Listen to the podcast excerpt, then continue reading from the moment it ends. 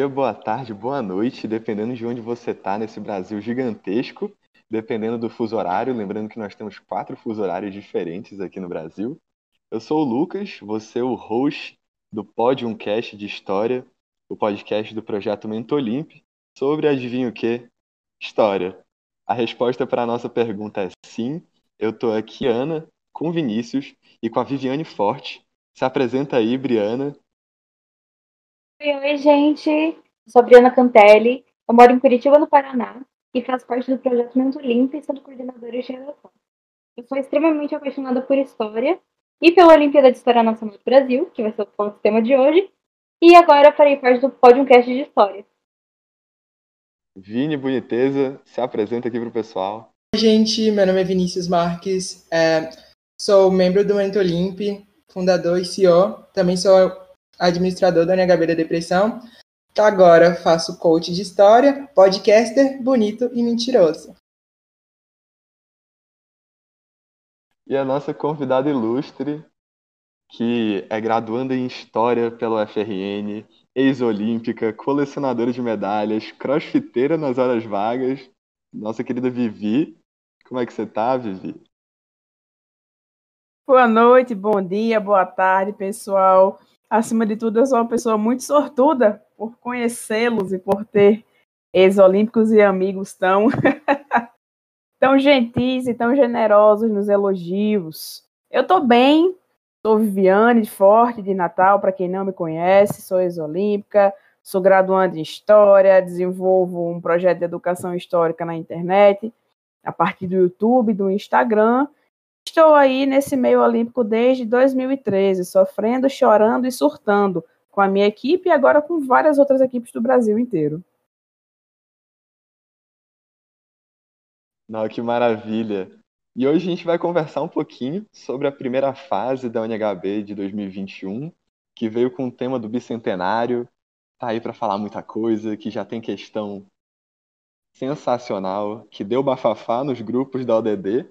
Para quem não conhece, a ODD é Olimpíadas de Depressão, que nasceu para fazer meme mesmo da UNHB e acabou crescendo pra caramba.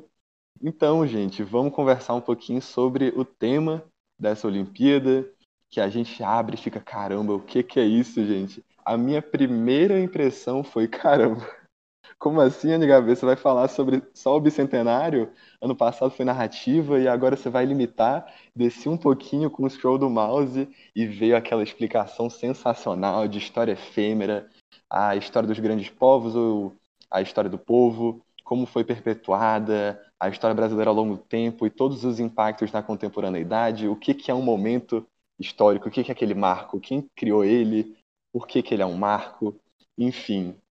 Eu queria perguntar para Vivi o que, que você achou desse tema, você que já teve diversas experiências dentro da UNHB, qual foi sua sensação e o que, que você está sentindo da relação dos Olímpicos com esse novo desafio? Olha, a UNHB ela é sempre muito certeira com os temas, né? A comissão organizadora, ela não dá ponto sem nó. Então, quando a comissão ela escolhe um tema, ela sempre tem aí em mente uma discussão pertinente, sobretudo para o cotidiano e para o nosso dia a dia. Tanto é né, que o bicentenário, ele na verdade vai ser comemorado no ano que vem.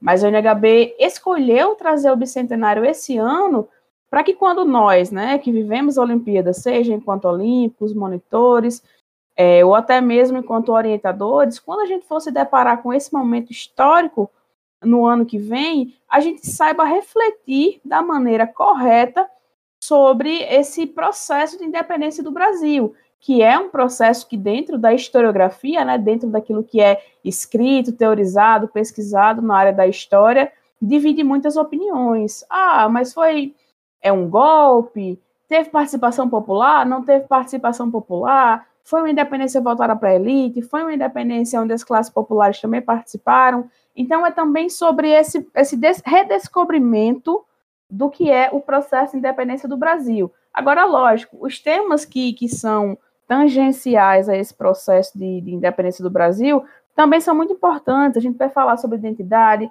a gente vai falar sobre patrimônio, sobre memória coletiva, a gente vai ressignificar muita coisa que a gente aprendeu na escola ou que a gente nem ouviu falar. Então, o NHB, com esse tema, ela abre margem para que a gente conheça não só a história do nosso país, mas a nós mesmos, a nossa própria identidade.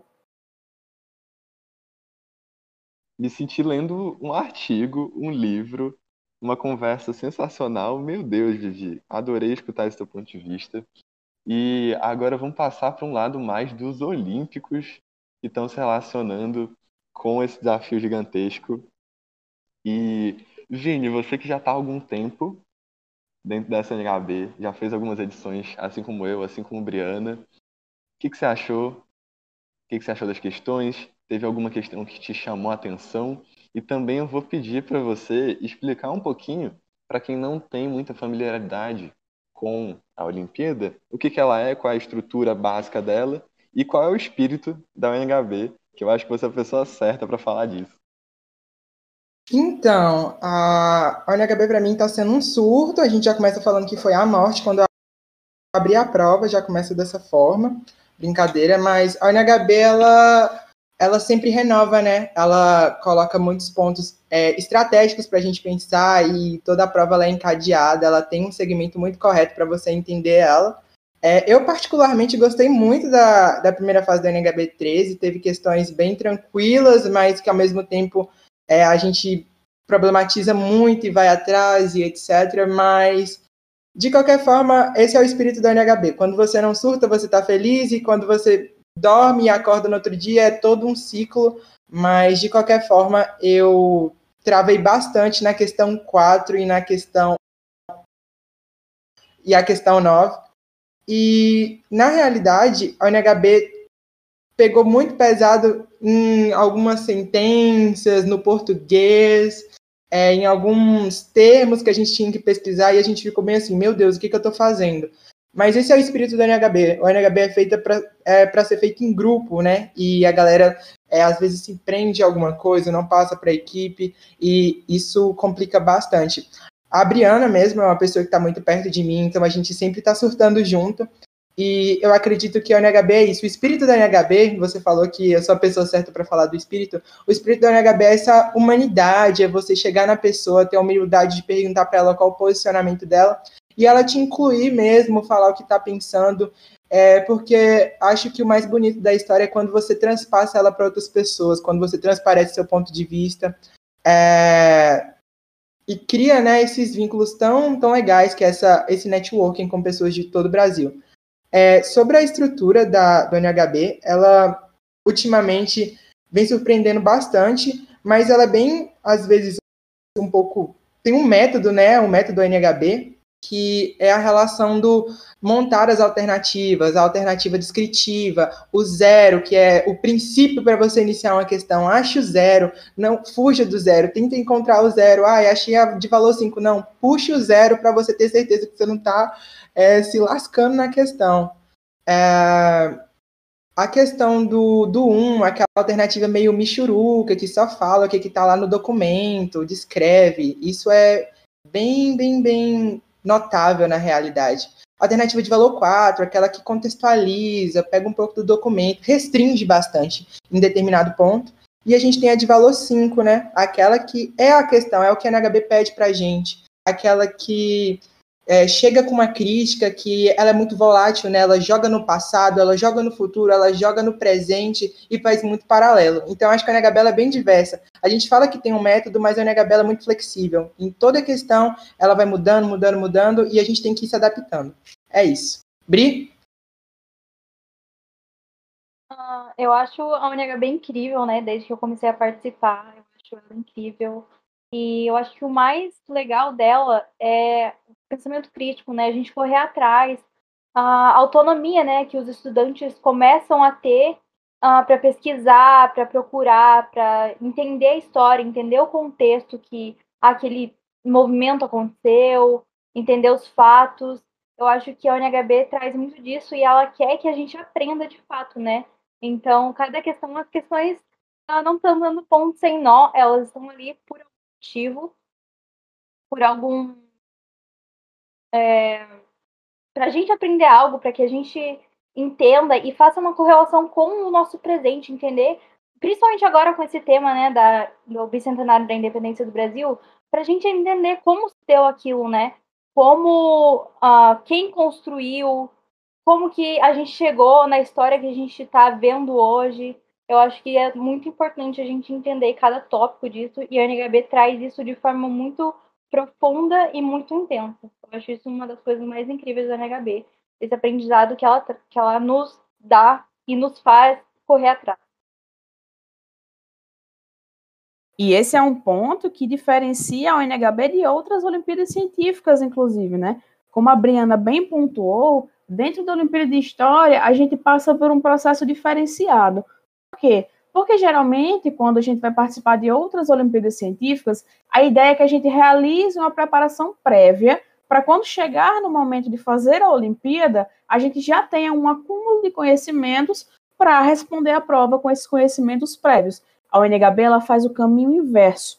Na realidade, o que a Olimpíada quer de você é que você aprenda durante as fases. Por isso que a Olimpíada ela se inicia na segunda-feira e o estudante tem até o sábado para resolver, pensar, pesquisar, discutir com os colegas, aprender e só assim resolver e enviar a prova.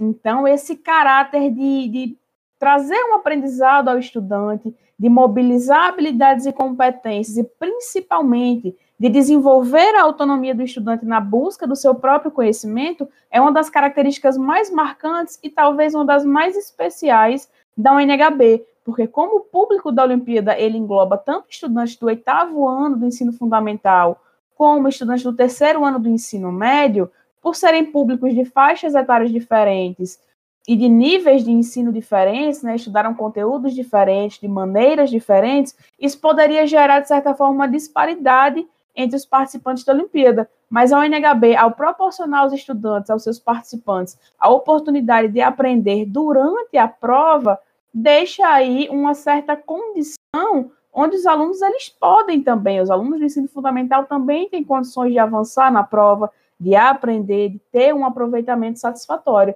E esse ano, a fase 1, ela já veio assim, se posicionando bastante. Geralmente a gente tem uma fase 1 um pouco mais tranquila, mais introdutória. Esse ano não, as questões da fase 1, elas já vieram incentivando os estudantes a pesquisarem bastante antes de escolherem as suas respostas, antes de tirarem as suas conclusões. As discussões renderam bastante, renderam muitas horas de estudo, muitas horas de reflexão, porque as alternativas e as questões, as temáticas escolhidas das questões, elas já deixaram muito claro que o grande objetivo da Olimpíada esse ano é fazer o estudante correr atrás, é fazer o estudante pesquisar e aprender aí durante esse processo olímpico. A verdade é que a melhor forma de, fa de fazer a NHB é vivendo a NHB, né? É você interagindo com todo mundo. É... e a gente viu isso nessa primeira fase, né? Com todas essas questões, onde levantou, levantaram vários posicionamentos diferentes. E a gente tem que se envolver, a gente tem que conversar. E a NHB, ela sempre vem com essa questão de integração, né? Não importa a, a sua série. É, história não, não tem série, você consegue abordar história em qualquer momento da vida e a gente pega muitos pontos, né? Muitos pontos com nó que, que a UNHB traz para gente. Eu acho muito interessante essa parte da convivência. A convivência durante a prova é muito importante, principalmente quando você tem uma equipe e um professor orientador. No final das contas, a UNHB é sobre botar uniforme, né, gente? Então, a gente realmente coloca aquela manta que a NHV é e sai para a batalha para discutir temas que vão desde pandemia, patrimônio cultural, modernismo, representatividade, redemocratização, movimentos operários, é, modernização, revolução dos, mar... dos mascates. Gente, tudo que podia acontecer, tudo que a gente podia estudar dentro dos livros, a gente traz para uma discussão que envolve diálogo, que envolve aprendizado antes de qualquer coisa, uma coisa na fala da Vivi que me chamou bastante atenção foi que a UNHB faz sempre o caminho inverso. Ela se coloca numa posição que não é a usual. A UNHB não é uma Olimpíada usual e essa primeira fase também não é uma primeira fase usual. Antes de qualquer coisa, ela se posicionou. Então, entrando já um pouco no assunto do que apareceu nas questões, eu acho que com certeza vocês devem ter se surpreendido quando apareceu uma questão do Emicida. Quando eu olhei, gente, eu fiquei, caramba, isso aqui é NHB, isso aqui é o espírito da Olimpíada que eu, eu dedico tanto tempo a fazer.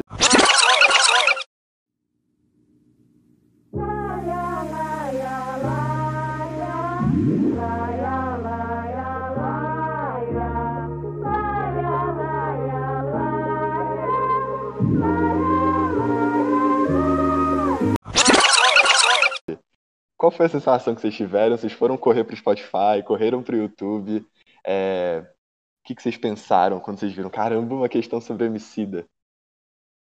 Ai, logo me veio uma atividade que uma professora minha passou no, no meu segundo ano, pedindo pra gente assistir o documentário do homicida. Então eu já me achei, já falei, caraca, essa aqui eu vou matar de letra. Mas assim, é, o Emicida com Amarelo, ele, caraca, a história que ele traz, é, o desenvolvimento do, do documentário é muito, muito interessante e quando se aplicado na quando é aplicado na UNHB fica mais bonito ainda porque eles trouxeram vários vários vários pontos que a gente teve que buscar um contexto histórico para aplicar. Então, na verdade, se você assistiu o documentário, você tinha um, um ponto para abordar, você tinha é, algumas informações que necessitavam de pesquisa, você já tinha, porque você já tinha assistido o documentário, mas assim, é, a UNHB, como sempre, pegando muito, é, deu a questão para a gente literalmente raciocinar sobre alguns fatos, a questão da, da história do movimento negro no Brasil, como essas pessoas, no meio da arte, né? Como essas pessoas se envolviam no meio da arte, como elas eram enxergadas nesse meio.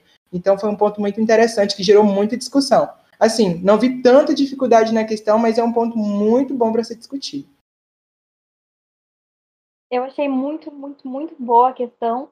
E eu refleti, a reflexão que eu tive final foi sobre o quanto as pessoas negras é, influenciaram na história do Brasil. Que, assim, na escola, normalmente a gente vê, não vê essas pessoas que foram silenciadas durante toda a história. A gente não estuda esses povos. E uma das coisas que a UNHB traz muito é isso. As pessoas que foram excluídas, né? Tanto que teve o, o tema da UNHB 11 foram excluídos da história. E, e eles trazem muito forte essa questão, até porque é, não tem como falar de história, uma história verídica, sem abordar todos os povos e todo mundo que a construiu.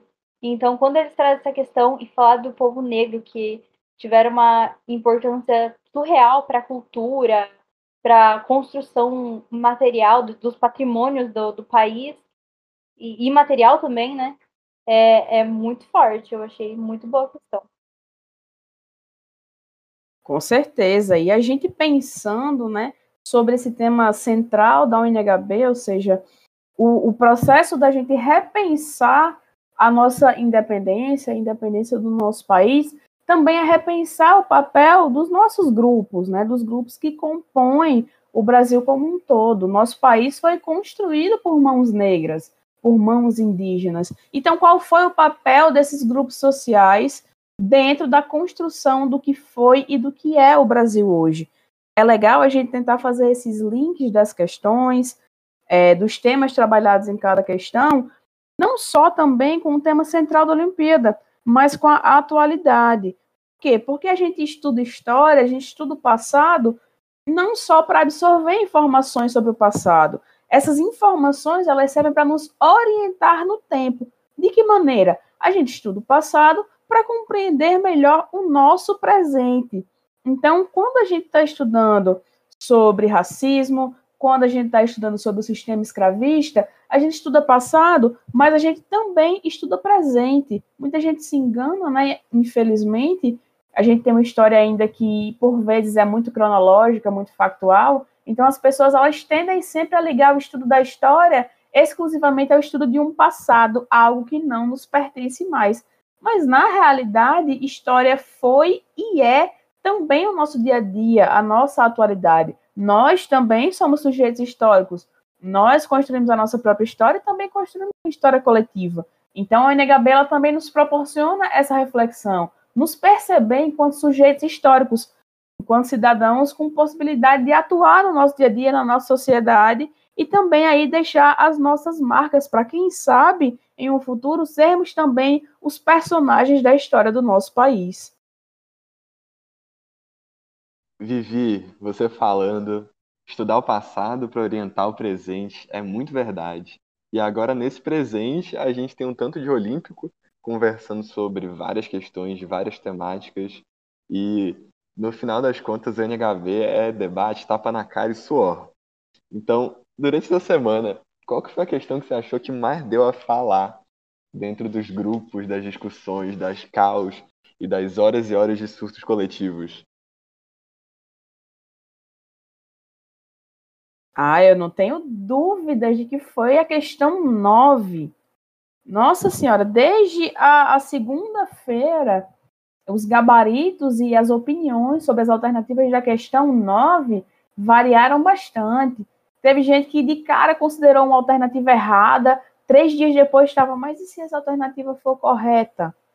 E como é que eu vou zerar outra alternativa?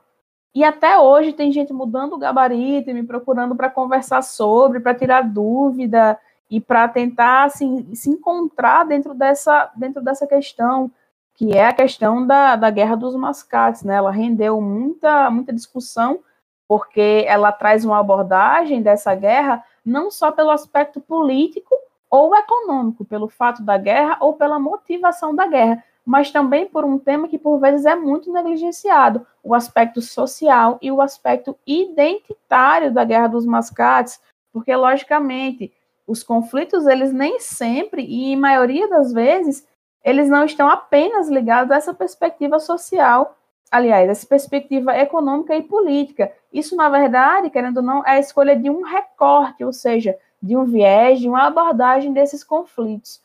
Uma outra questão também que, que gerou muita polêmica entre olímpicos e principalmente entre orientadores foi a questão 8, a questão que fala, fala sobre a malha rodoviária do Brasil. Essa questão aí, ela também tirou o sossego de historiadores e historiadoras com os mais variados temas aí e tempos de formação. Os historiadores mais antigos, historiadores mais recém-formados estão aí com um problemaço nas mãos, que é definir qual seria a alternativa mais correta, a alternativa de valor 5 aí nessa questão 8. Então, Olímpicos, qual é a perspectiva de vocês sobre as questões que mais geraram confusões e problematizações aí nessa primeira fase? Primeiramente, muito obrigado pelo exposed que fizeste sobre mim. Eu adorei que você falou da minha vida, assim, que, que aconteceu essa semana, de eu gritando você no chat do WhatsApp, perguntando, meu Deus, o que vou fazer? Surto, surto, surto, surto, morte, morte, morte. Mas, assim, você descreveu tudo, né? ONHB, ONHB 13, falando sobre várias questões identitárias que refletem muito no cotidiano, tudo que está acontecendo hoje. Mas com certeza eu concordo com a Vivi, a, a questão 9 e a questão 8 foram muito chatas, mas a que me matou, que deu um tiro em mim nas costas, que eu caí de quatro no chão, com certeza foi a questão 4. Ninguém sabia o que estava acontecendo, todo mundo se, fiz, se fazendo de sonso. Quando chegava nela, simplesmente passava para frente. Então, eu acho que a questão 4 machucou bastante, principalmente por ter duas alternativas muito parecidas, com tons muito parecidos. É, com base na pesquisa, a gente tinha que pesquisar muita coisa e a gente procurava, procurava e chegava no mesmo ponto. É, não tinha muito o que diferenciar. Comecei na segunda-feira com alternativa, na sexta-feira, aos 45 minutos do segundo tempo, fui convencido, troquei a alternativa. Isso reflete muito no que é o NHB, né? O NHB é essa constância de você acordar pensando em alguma coisa e dormir e acordar novamente com outra coisa na cabeça. A gente maratona muitas coisas na UNHB, a gente passa por muita coisa, então simplesmente quando o sol se põe já é outra coisa na sua cabeça. Isso acontece muito, né, Bri? Sim. Sim, eu e o Vini, a gente surtou desde seis, das 7 horas da manhã, né, da segunda-feira, quando abriu a prova, a gente já começou a fazer, porque assim, a gente surtou e muda gabarito e volta pro gabarito.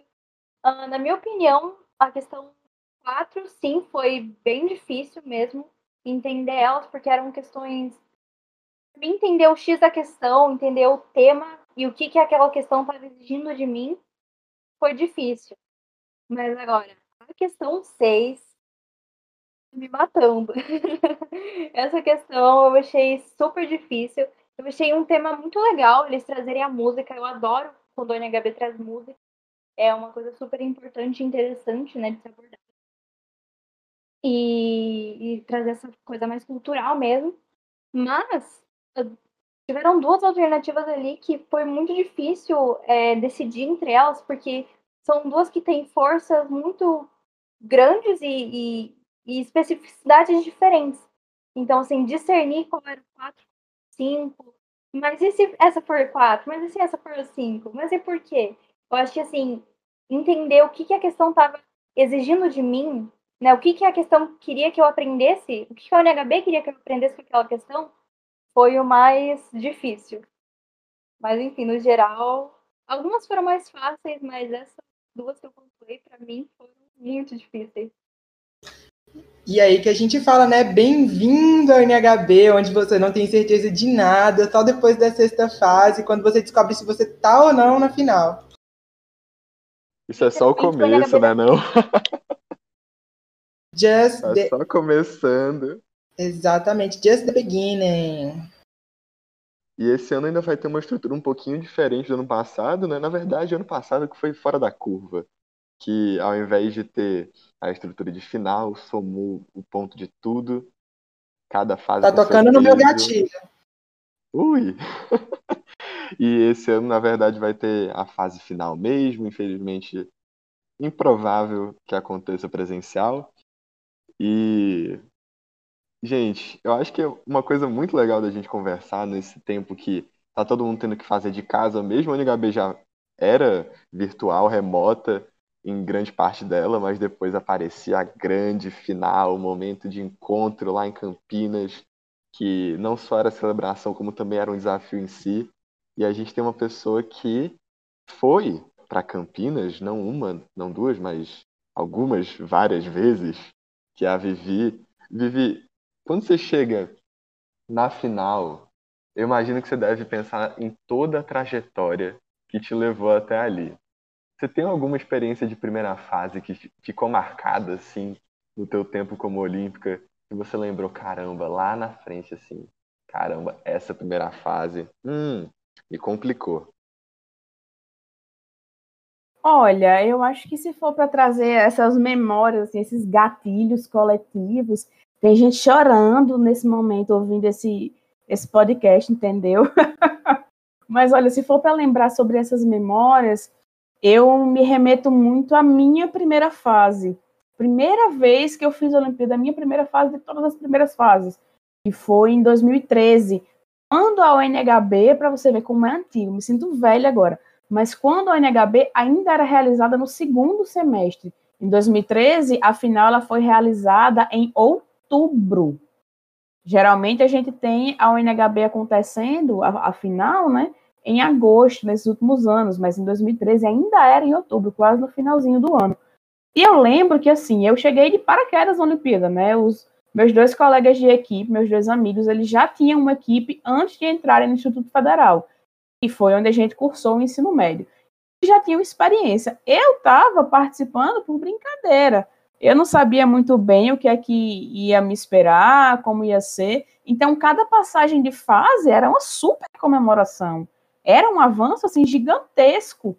E eu lembro que na primeira fase é, é, é estranho, né? Quando a gente não conhece uma prova, quando a gente não tem experiência, a nossa visão sobre as questões é muito distinta. Então eu olhava uma alternativa e falava, mas será que é isso mesmo? Será que eu estou pensando certo? Aí ia falar com o William que era da minha equipe, Will, é desse jeito mesmo? É assim que a Olimpíada pensa? Tô fazendo certo? Tô fazendo errado?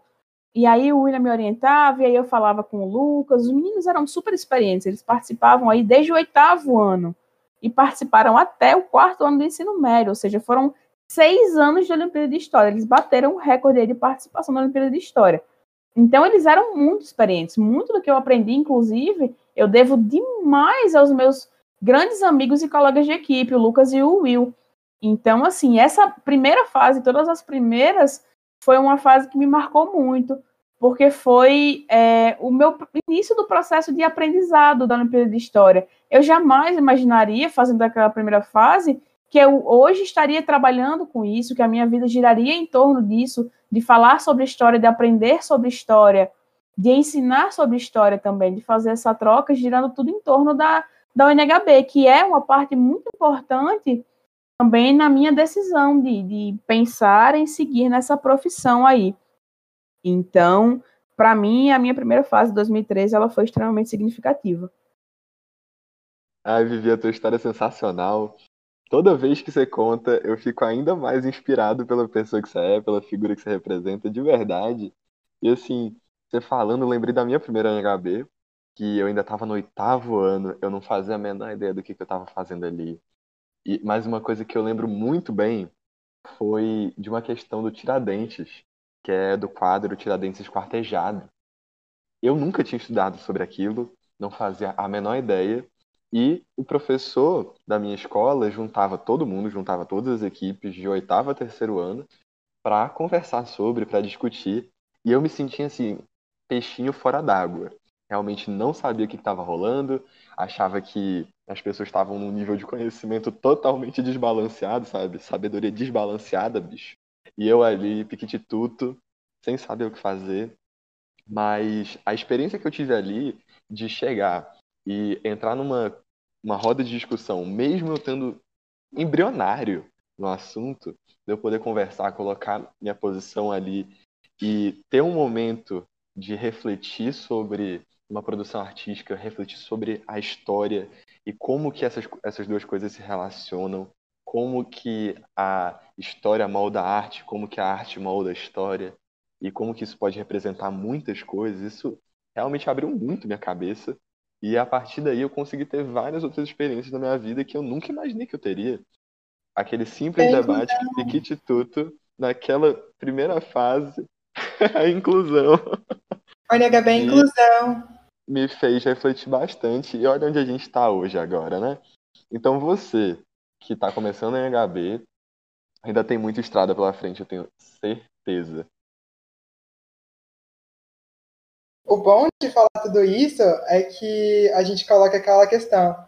É, o NHB é inclusão, te inclui no meio do povo, é, você conversa com gente de todo o Brasil, vai pedir o gabarito para gente do Acre, do Amazonas, do Rio Grande do Sul, do Rio Grande do Norte, vai acessando todas as, as regiões do Só Brasil. aqui temos pessoas de onde? Temos pessoas do Rio Grande do Norte. Tem do eu que estou em Minas Gerais, mas que eu sou paraense. Tem do Sul, nossa querida sulista Brianinha. Linda! Nossa cantora. Ah, Gente. Uma, frase que resume tudo isso aqui é, é sobre isso. Estrelinhas. Sobre isso. Eu acho que isso é uma das coisas mais geniais que o NHB pode, possibilita a gente a fazer, né? A, a gente conhecer pessoas de todos os cantinhos do Brasil, discutir história com elas é, e questioná-las, questioná-las, ser questionado e isso que a gente vai aumentando nosso conhecimento histórico e nosso pensamento crítico. E fazer amizades, né? Esse é o mais legal de tudo. E reparem, gente, nesse, nesse podcast, uma coisa que a gente vivencia muito, né? Quem está nesses grupos de debates e tudo mais. Eu que organizo também salas de debates para, enfim, proporcionar um momento de aprendizagem, discussão coletiva. O quanto é rico esse momento da gente ouvir vários sotaques. O meu sotaque é diferente do sotaque da Briana, que é diferente da forma que o Vini fala, que é diferente da forma como o Lucas fala. E isso é lindo. A UNHB é união, a UNHB é proporcionar essa interação entre pessoas também de estados diferentes, de cidades diferentes, para que a gente se conheça, para que a gente conheça um pouco mais também de outros lugares. É, conversar com gente de outros lugares também, querendo ou não, é fazer uma viagem ainda que imaginária devido à nossa situação sanitária, para outros lugares, é conhecer outras culturas, é ouvir outros termos, outras linguagens. Então, que riqueza que é a Olimpíada de História, que maravilha que é poder vivenciar é, um momento tão importante de discussões, de aprendizado, e também ter esse momento de interação com outros colegas, com outros monitores, com outros orientadores, com vários olímpicos.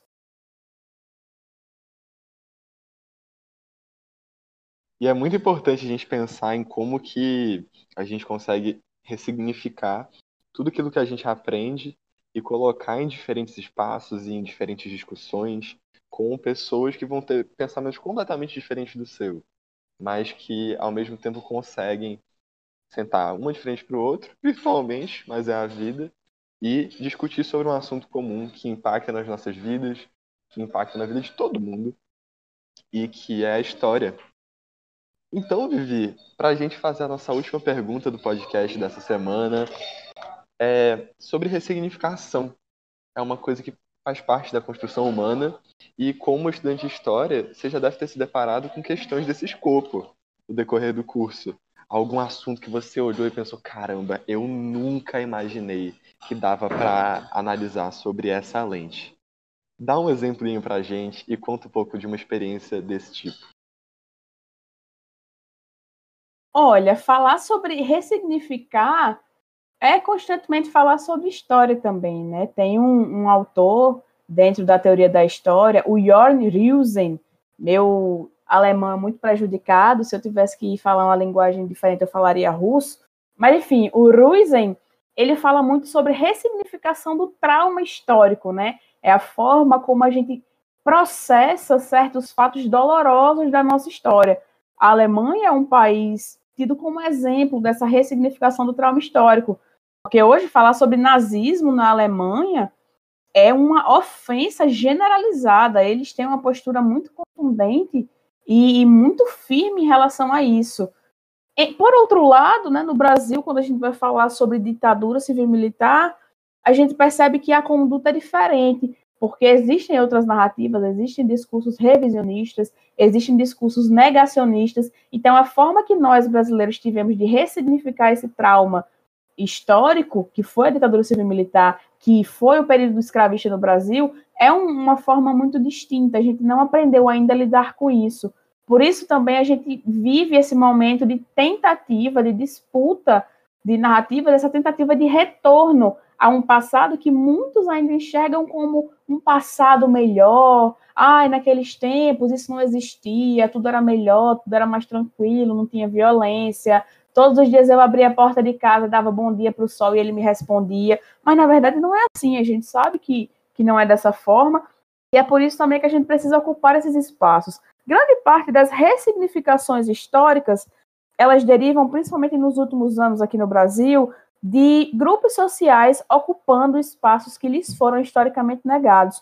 Hoje a gente fala mais sobre o protagonismo dos povos indígenas, sobre o protagonismo da mulher na história, sobre o protagonismo do negro no processo abolicionista, porque esses grupos sociais eles adentraram a universidade e eles passaram a pesquisar e produzir conhecimento sobre sua própria história. O negro passou a ser mais falado quando as pessoas negras conseguiram adentrar as universidades, também a partir da lei de cotas, quando as mulheres elas se emanciparam e passaram a ocupar esses espaços da universidade, mesmo com duplas e triplas jornadas. Quando o indígena, também por meio de medidas de acessibilidade, passaram a ocupar esses espaços dentro da universidade. Isso quer dizer que a gente chegou no melhor dos cenários? Não. Ainda há muito para se avançar, ainda existem muitos grupos que permanecem excluídos da nossa história. O nosso papel, nesse caso, é dar o máximo de protagonismo para que essas pessoas elas possam seguir nesse trabalho importantíssimo de ressignificar o que a história está contando sobre a história dos seus antepassados.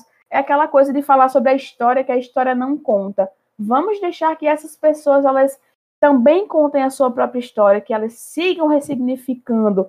Não é a historiografia oficial, aquilo que a gente já tem como concepção de certo. A história também é isso, é repensar, é refletir, é passar por esse processo de se questionar o tempo todo. O historiador, ele passa por esse processo de se questionar enquanto profissional, de se questionar enquanto produtor do conhecimento. Então, que a gente possa também aprender um pouquinho com os nossos pares, com nossos colegas historiadores e passemos a ressignificar mais.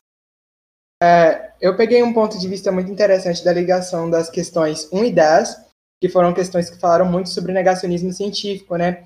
É, justamente é, é, muito legal como as, como as conversas elas se junta, como as conversas e as questões se juntam, né? A gente pega a questão dos mascates, da questão identitária, a gente pega a questão do negacionismo científico, quando você toma posição de algo, quando necessariamente você não toma posição de algo, é, você já é nomeado como algo, se você é, não apoia um lado, você normalmente já é taxado como se fosse do lado contrário. E essa questão do negacionismo científico em governos ditatoriais também, é, que foi uma alternativa muito interessante é, da, da questão 10, me chamou muita atenção aquela imagem lá do nosso atual presidente, naquela, naquele grafite, chama muita atenção para a gente fazer esse link, né? Foi aquilo que eu falei bem no início. É, chega lá no passado, faz uma coisa com o presente para pensar no futuro e também no dia do amanhã, né? E também no presente, óbvio. Isso me chamou muito, muito, muita atenção porque a gente consegue fazer vários paralelos. E quando a gente vê aquela questão pedindo para você tomar uma posição, tomar um lado, isso é muito chocante, porque a galera pisa, pisa, pisa, pisa tanto em uma determinada problemática e ela acaba sendo passada para frente. As pessoas vão esquecendo, mas na verdade ela existe há muito tempo e ela vem sendo sucateada até os dias de hoje como se ela não existisse. E a Ana Gabi trouxe isso para a gente ter aquela reflexão, para a gente olhar, para a gente realmente questionar e marcar a alternativa mais pertinente. Qual é a alternativa mais pertinente? Essa, é essa é a questão. Aí deriva do que você acredita, do que a sua equipe acredita, e a NHB, ela, ela é muito persistente na questão crítica. Aí qual é a crítica? Aí a gente tem vários viagens para seguir. E a NHB deixa assim aquele lapso, né? O que, que você vai escolher? Qual lado que você vai tomar? Isso é muito importante. Eu acredito que foi uma das questões também que mais me marcaram nessa primeira fase. Eu também tive a mesma sensação. É, eu adorei a questão 1, começar com ela foi muito bom porque a UNHB, além de fazer a gente refletir sobre o tempo atual, uh, faz a gente refletir sobre a nossa tarefa e como a gente está se posicionando enquanto cidadão brasileiro.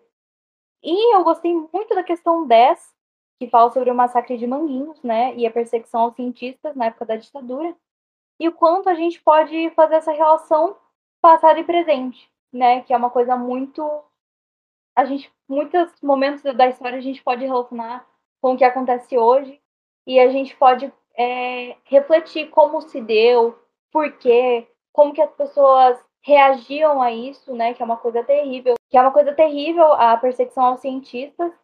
Então, o que acontece hoje, né, uma, no meio de uma pandemia, cientistas sendo massacrados, sendo extremamente perseguidos por fazerem ciência e por estarem ajudando a população.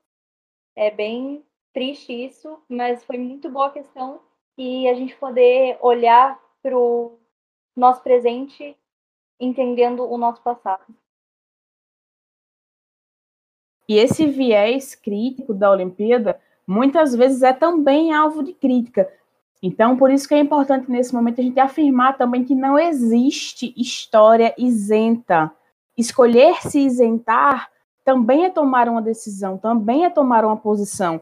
O historiador e qualquer outra pessoa que fale sobre história, que viva a história, ela se posiciona ao escolher uma abordagem teórica, ao escolher uma abordagem metodológica, ao defender um ponto de vista. Então, sim, a Olimpíada de História ela é crítica, porque é isso que a Olimpíada de História enxerga como sua concepção de educação. É isso que a Olimpíada de História quer para o futuro do nosso país. Quer uma juventude que seja crítica e que tenha completo domínio do seu papel importantíssimo na construção da sociedade e do mundo que queremos. Não existe história isenta. História é crítica, história é reflexão, história é protagonismo. Nunca passa frio, Vivi. E já dizia o samba da mangueira, é sobre evitar o avesso do mesmo lugar, né, gente? E depois de todas essas conversas, todas essas reflexões, a gente chega a um fim desse primeiro episódio. E eu queria agradecer muito pela atenção de vocês, pela presença de Vivi, de Briana, de Vini e por você, ouvinte, por nos acompanhar. E que venham mais fases. A hora da despedida, gente. Pode mandar o um beijão.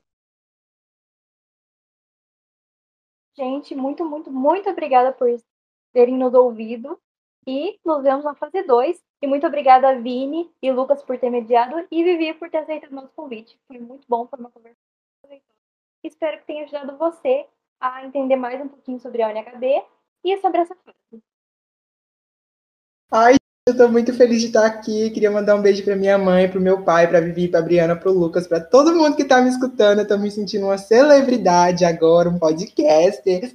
E tá tudo Mãe, bem. eu tô gravando aí. podcast. Mãe, eu tô no podcast. Beijo, mãe! Beijo, mãe. E é isso, muito obrigado pela presença de todos, muito obrigado para você que escutou até aqui, a gente falando sobre história, tentando falar sobre história, né, que aqui a gente tem a Vivi, ela amassa sempre com a gente aqui. Muito obrigado, um beijo e até a próxima. Gente, muito obrigada a você que ouviu até agora esse papo de palestrinhas, pseudo-historiadores e pesquisadores históricos. Muito obrigada a vocês, Briana, Lucas, Vini, pelo convite. Para mim foi uma honra e é sempre uma honra fazer parte dos projetos de vocês, que são exemplo de juventude, de atitude, de protagonismo, de participação, de engajamento. Vocês certamente são adolescentes fora da média e serão certamente também cidadãos muito importantes para a construção do país que a gente quer, seja lá qual for a profissão que vocês forem seguir. Briana está aí lidando com um dilema muito grande, vai ser em breve também minha colega, também será aí historiadora. Então vem aí uma leva de historiadores muitíssimo engajados, muitíssimo críticos e o Brasil que se prepare, porque nós vamos aí invadir essa praia. Um grande beijo a todo mundo e até a próxima. E aí, gente? Pode um cast de história?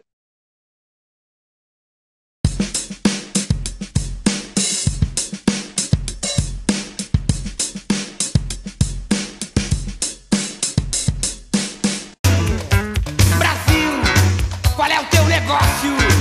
O nome do teu sócio? fácil, confia em mim. Ah, Brasil, mostra tua cara, quero ver quem